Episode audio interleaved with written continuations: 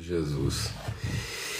Pai, muito obrigado pelo teu amor, obrigado pela tua graça, obrigado pela tua bondade, obrigado por essa forma, nós te louvamos, bem dizemos, por essa forma bendita, essa forma sublime, essa forma paterna do Senhor estabelecer o teu desígnio, o teu propósito de modo que a tua vontade se cumpre em família, a tua vontade, o teu propósito se cumpre nesse lugar de comunhão, de redenção, esse lugar onde nós perdemos a pressa, esse lugar onde nossas ansiedades são curadas, esse lugar onde a nossa solidão é desfeita. Oh Deus, muito obrigado. Obrigado porque o Senhor não nos nos atrai para um lugar de devoção, onde nossas carências, nossos apetites, nossas cobiças seriam é, reforçadas, mas o Senhor nos atrai, nos chama, nos coloca, nos assenta, nos aquieta no lugar de comunhão. Oh Deus, mesmo na devoção, a ansiedade, mas na comunhão a paz porque na comunhão nós temos que esperar uns pelos outros.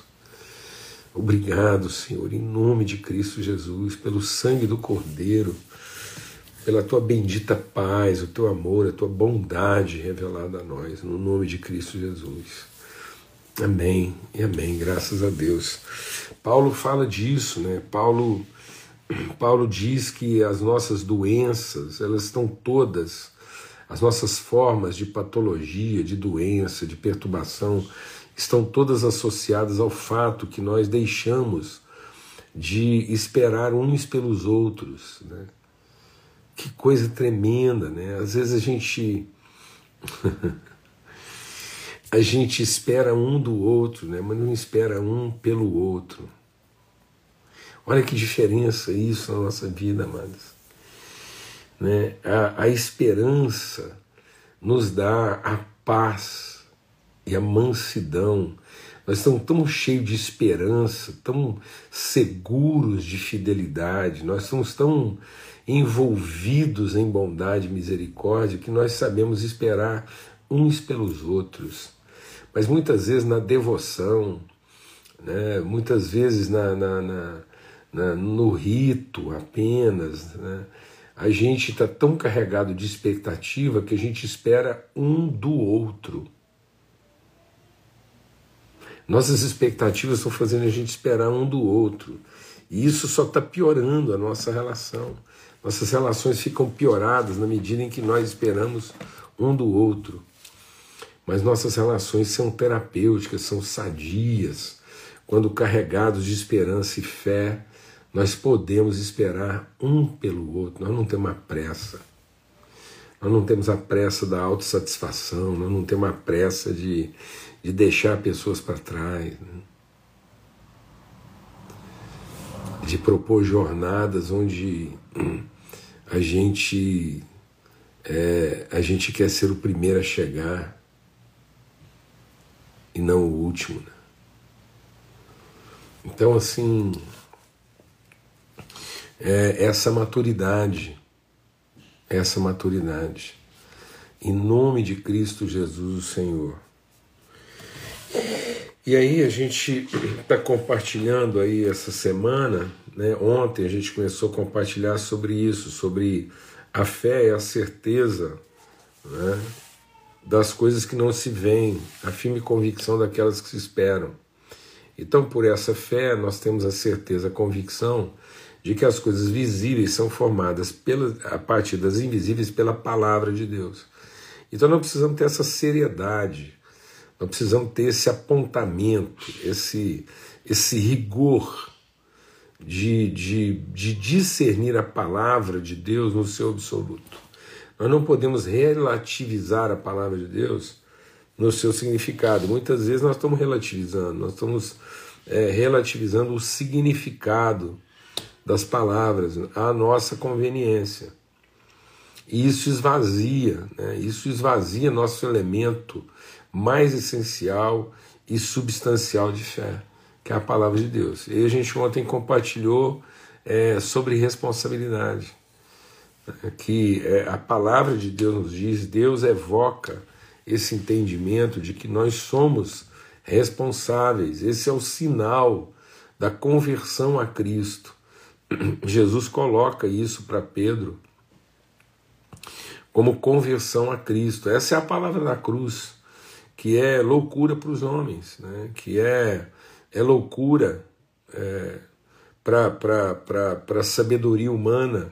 Deus escolheu as coisas loucas desse mundo para confundir as sábias.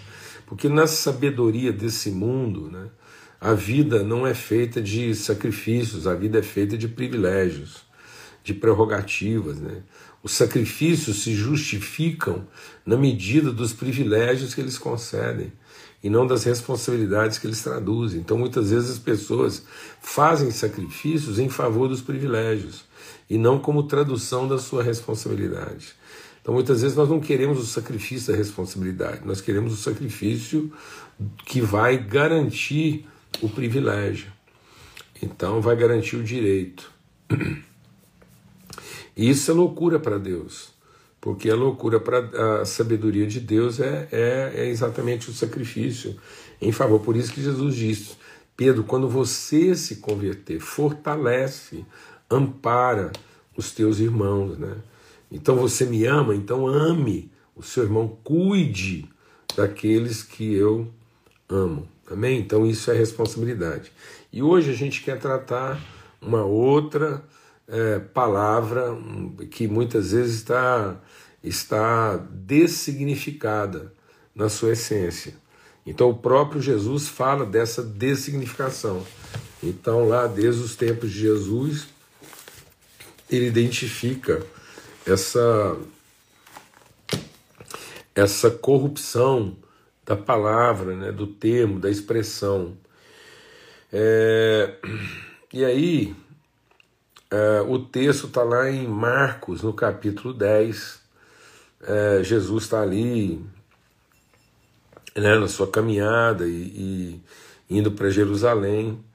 É, e aí o, se aproximam dele e Jesus está indo para o sacrifício. Jesus está conduzindo os seus discípulos a Jerusalém no caminho que leva a cruz, no caminho que leva exatamente aquilo que é ele assumir a responsabilidade dos seus irmãos. E aí ele vai dizendo, né? Ó, eis que nós vamos para Jerusalém, e o filho do homem será entregue aos príncipes, dos sacerdotes, dos escribas, e o condenarão à morte, o entregarão aos gentios. E escarnecerão, açoitarão, cuspirão nele, o matarão, mas ao terceiro dia ressuscitará. É interessante como é que a gente tem a tendência de pegar a parte da conversa só que interessa, né? E aí, agora ver, o, o, o, assim, vamos entender a cena, para a gente também não ter a nosso próprio respeito uma, uma ilusão, né? a gente não ter a nosso próprio respeito uma fantasia, uma, um engano. Né? Aí Jesus está falando, ó, vai ter isso, vai crucificar, cuspir e tal, açoitar, desprezo, mas ao terceiro dia vai ressuscitar. Aí o Tiago e o João, lá na versão de Mateus, diz que foi a mãe deles, mas eles estavam juntos, porque eles também participaram da conversa, independente de ter sido a mãe deles que falou, porque eles eram irmãos, então a mãe lá, a mulher do Zebedeu, é, se aproxima, ou o Tiago e o próprio João fizeram isso, filhos do Zebedeu. Lembra quem é Tiago e João? Aqueles dois estavam lá no barco, junto com o pai, consertando as redes. São dois homens piedosos. Aqui, ó, presta atenção, mas aqui é o João. É o João, é o apóstolo João, o apóstolo amor, aquele que depois vai ser lá, ele que vai receber a Maria, ele que vai cuidar, ele que é o, o apóstolo amor, as cartas. Então, assim, para a gente entender né, o quanto que o nosso coração é susceptível. E o João aqui, o João, irmão do Tiago, os dois juntos, filho do Zebedeu, gente família, trabalhava com o pai, tá lá, a mãe acompanhando. E, e aí ele diz assim: é, a gente queria te fazer um pedido e queria que o senhor atendesse esse pedido. É interessante porque se você for lá para Mateus, eu vou abrir aqui em Mateus capítulo 20, faço até questão, porque assim, me chamou a atenção essa, esse detalhe, aqui em Mateus capítulo 20, fala que quem abordou foi a mãe, né? Então diz assim: é, então se aproximou dele a mãe dos filhos do Zebedeu, com seus filhos, adorando e fazendo-lhe um pedido. É isso, sabe, amado? Essa, essa nossa devoção, essa, essa devoção que disfarça né, a nossa cobiça, o nosso interesse. Então, a gente ah, louvando, a mulher foi chegando, louvando, adorando, mestre, né? Então a gente fica vendo essa cena. Jesus está falando uma coisa, de um propósito, de um sacrifício, de uma renúncia, de uma entrega, de uma humilhação. E ninguém está escutando aquele direito, não, amado. Está todo mundo pensando é o Messias, é o cara que vai trazer o reino, é o cara que vai reinar. E, e todo mundo está falando lá, de, ele está falando de um caminho, ele está falando de uma todavia, ele está falando de uma ainda que. E as pessoas estão lá pensando, né? E se e quando. Então, interessa, elas não querem nem saber, né? estão querendo saber que ele é o rei, ele é o Messias, ele é o cara do milagre, ele é que vai dar liberdade para Israel. Então, e aí a gente não está prestando atenção na conversa. A gente está focado naquilo que nos interessa.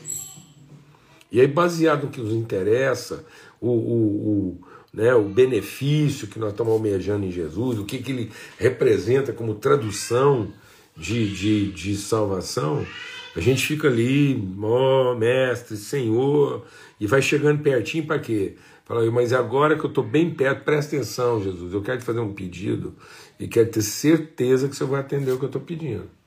E qual é esse pedido? Hum. Ele falou, então tá bom, o que, que vocês querem pedir?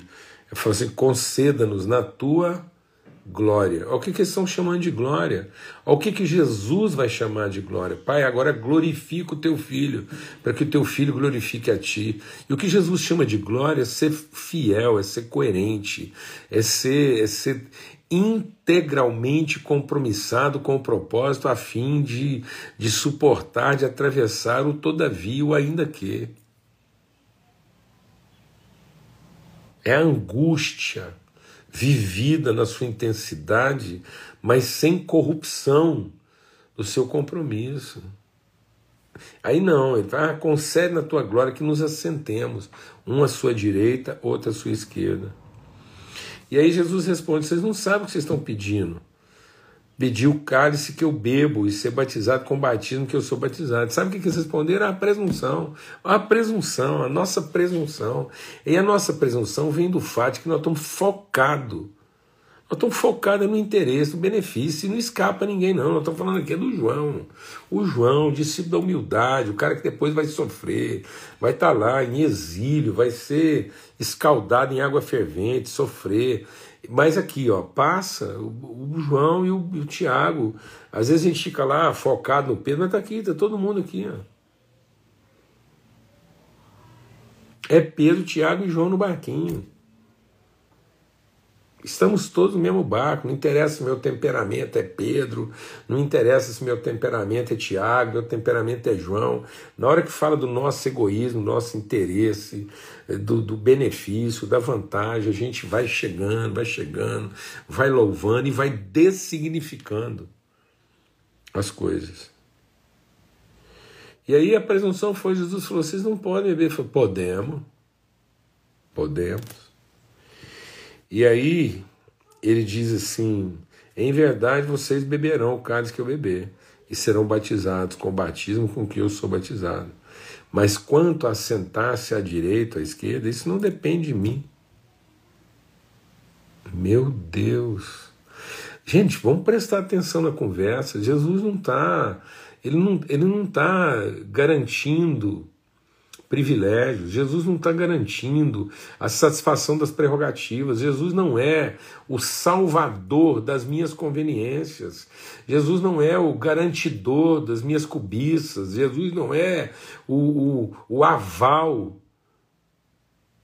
Jesus não é o aval das minhas vantagens, dos meus equívocos. Não, ele é a referência do meu propósito, do meu destino, do meu desígnio como filho de Deus. E aí essa conversa ficou tão ruim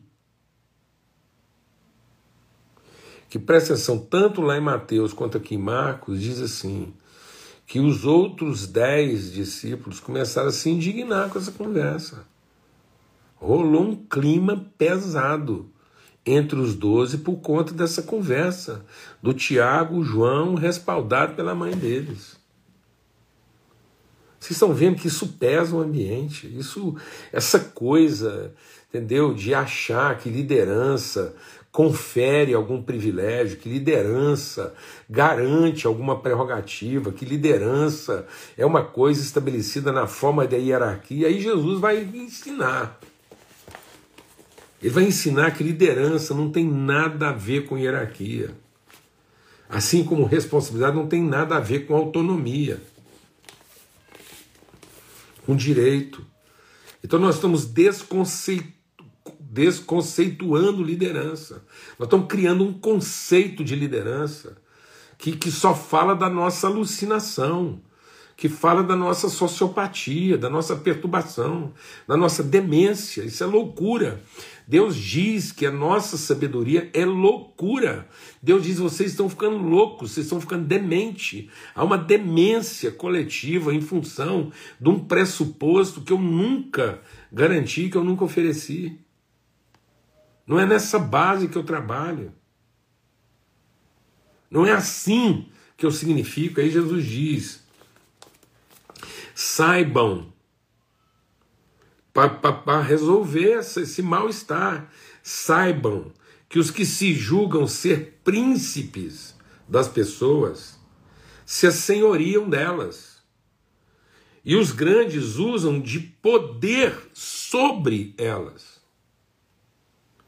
Então, o que o mundo chama de liderança é hierarquia, é governo, controle. Mas isso é o que o mundo, é como o mundo, é como os loucos, é como os insanos, é como os dementes, é como os alucinados, os perturbados de mente e de alma definem liderança. na forma do que? Do governo, do poder, de quem tem o controle, de quem determina, de quem de quem estabelece e controla o outro. E ele diz assim: Mas entre vocês, bem devagar, mas entre vocês, liderança não é definida, significada ou traduzida dessa forma. Interessa. Não interessa a sumidade, não interessa, não interessa a fama, não interessa o poder, não interessa o dinheiro, não interessa, não interessa o sucesso, não, inter, não interessa quem está falando.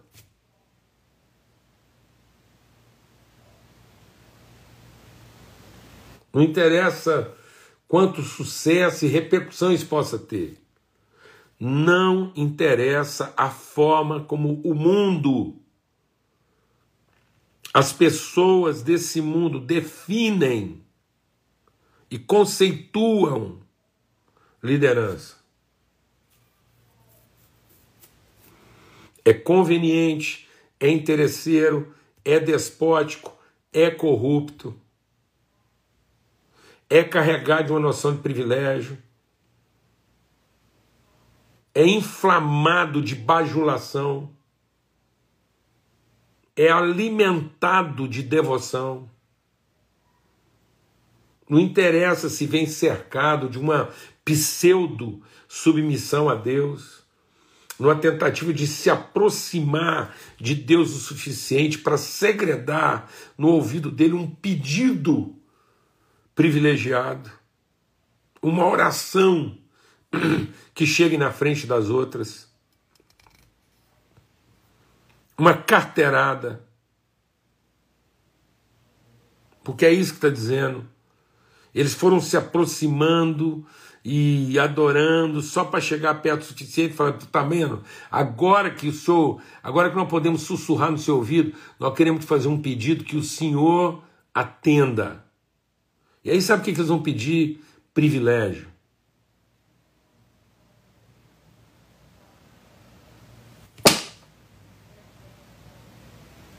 Privilégio. tudo de significado. Jesus falando de uma coisa, nos conduzindo numa direção e a gente querendo arrastar ele para outra direção. Pedro fez isso. Com certeza não será assim. Poupa-te. Pedro pediu para Jesus se poupar e agora Tiago e João estão pedindo para ser reconhecidos, para serem poupados. Pedro, Tiago e João no barquinho interessa, não interessa a fleuma, não interessa o temperamento, não interessa a, a aparência que a gente dê para isso. Não interessa a forma como a gente disfarça o egoísmo, a vaidade, a soberba, a cobiça, a carência, o egoísmo. Está lá, a raiz da nossa iniquidade. E é essa raiz de iniquidade que faz com que o amor se esfrie dos corações e tudo fique designificado. E aí Jesus vai dizer: então vou dizer, entre vós não vai ser assim. Sabe como vai ser entre vocês?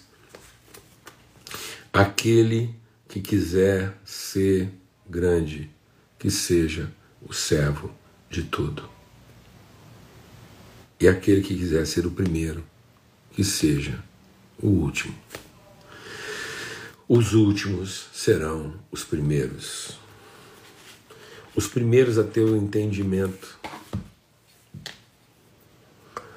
Quem tiver o entendimento,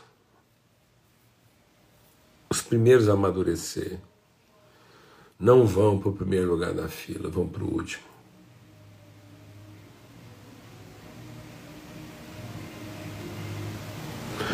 Quanto mais maturidade eu tenho, mais para o fim eu posso ficar. Quanto menos maduro eu sou, primeiro eu quero ser atendida. Quanto mais maturidade, menos hierarquia. A hierarquia trabalha no sentido oposto da nossa maturidade. Nós precisamos ser hierárquicos porque somos infantis. A excelência das nossas hierarquias não falam da nossa maturidade. A excelência das nossas hierarquias falam da nossa imaturidade, da nossa insegurança e do nosso medo de ser esquecido, de não ser respeitado e de não ser ouvido.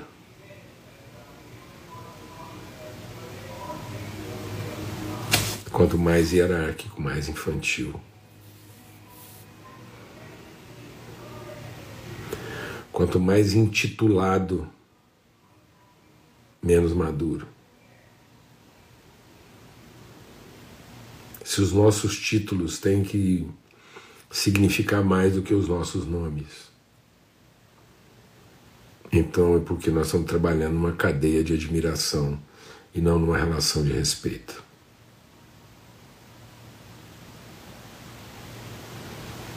se os nossos títulos têm que anteceder os nossos nomes, então é porque os nossos nomes não significam.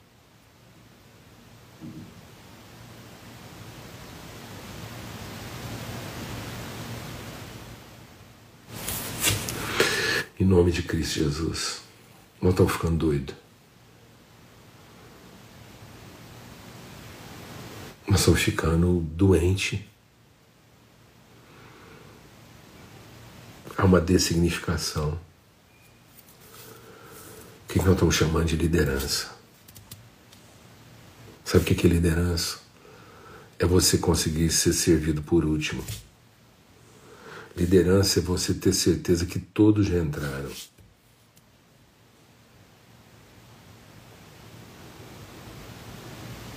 Liderança não é esperar do lado de dentro até que todos entrem. Liderança esperada lá de fora, até ter certeza que todos já entraram.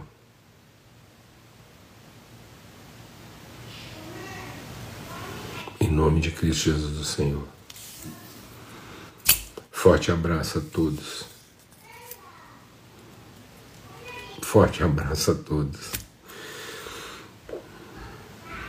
Em nome de Cristo Jesus do Senhor. Até amanhã, se Deus quiser. Amém? Para que a gente continue nessa reflexão, nesse aprendizado e, e nessa transformação do nosso entendimento. Fica na paz.